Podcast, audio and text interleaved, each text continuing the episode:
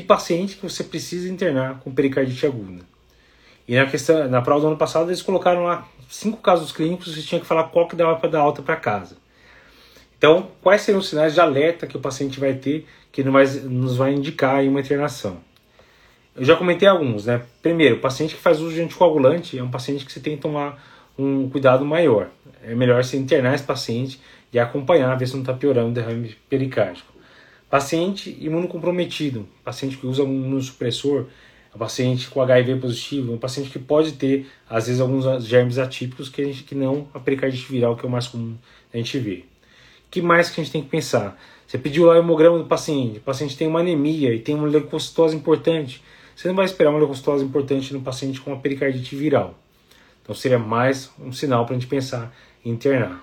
Você fez a troponina e veio alterado. Né? Você já começa a pensar que talvez tenha algum acometimento de miocárdio.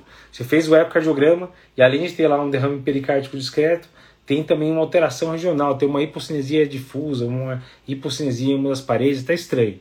Tem alguma alteração em miocárdio que não é esperado. Então, parece uma miopericardite, é melhor internar esse paciente também. Ou o paciente que tem uma história prévia de neoplasia.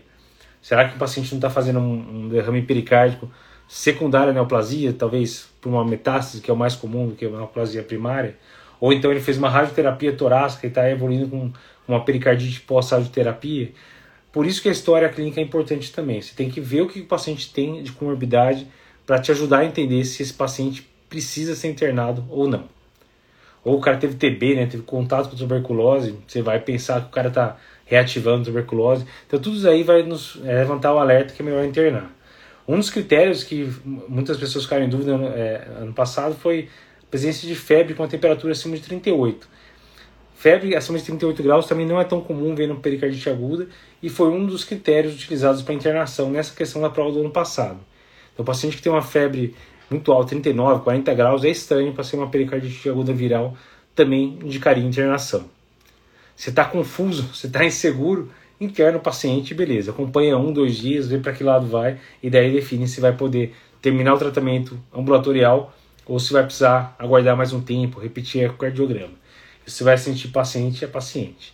Mas se o paciente está tranquilo, é um paciente jovem, sem comorbidade, teve um quadro infeccioso viral recente, é um paciente que provavelmente você vai conseguir tratar ele ambulatorialmente.